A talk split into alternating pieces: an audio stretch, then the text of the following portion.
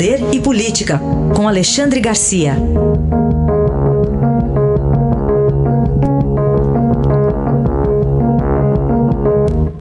Alexandre, bom dia. Bom dia, Raíssa. Bom dia, Carolina. Olá, bom dia. Começamos com duas prorrogações, Alexandre, de inquéritos no Supremo Tribunal Federal.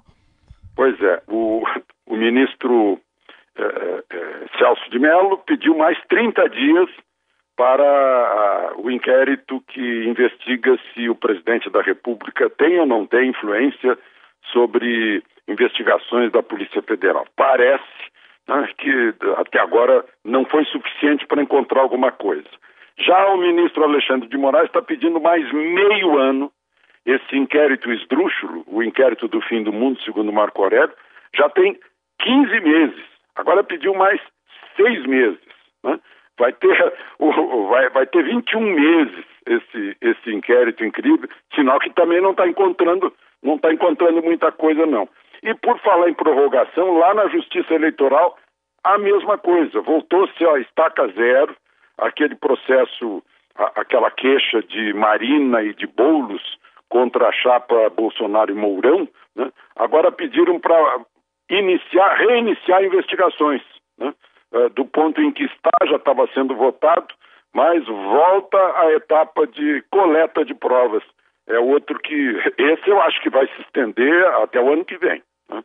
Uh, bom, o, a justiça está entrando em recesso, né? Eu não sei se o recesso significa que vai haver recesso também nas crises institucionais e crise de liberdades individuais.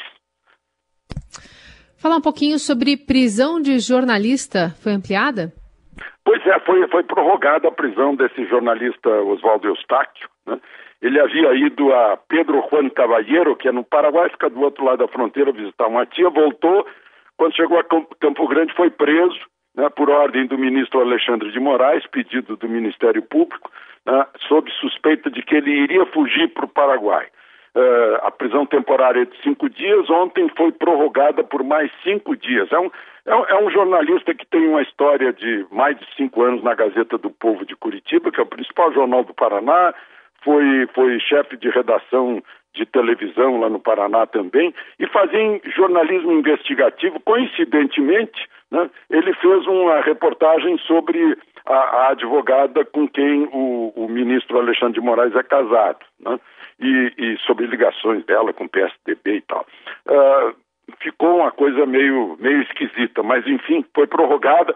Ele teve problemas uh, de, de pressão alta, precisou ser atendido na hora dessa prorrogação. Foi um dia ontem meio, meio estranho para as liberdades, porque houve também prisões na China, né, por causa do direito de expressão, e em Cuba, a mesma coisa.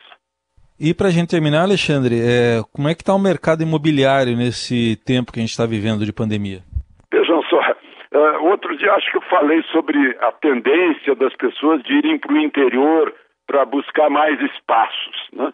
Eu acho que é uma, uma tendência provocada pela, pelo confinamento da, da quarentena.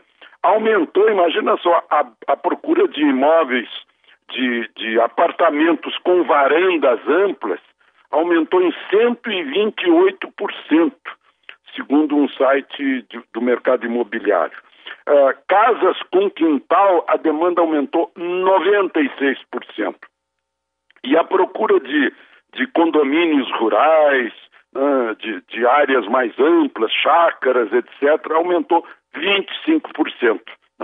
É uma, aí o mercado imobiliário está até recebendo uma, um, um, um, certo vento favorável. Né? Há, há, indícios aqui em Brasília, eu sei que São Paulo também, uh, de, de, uma reativação, né? até movida pela, pela nova demanda pós-coronavírus. Este é Alexandre Garcia, que volta amanhã ao Jornal Eldorado. Obrigado, Alexandre. Até amanhã. Até amanhã.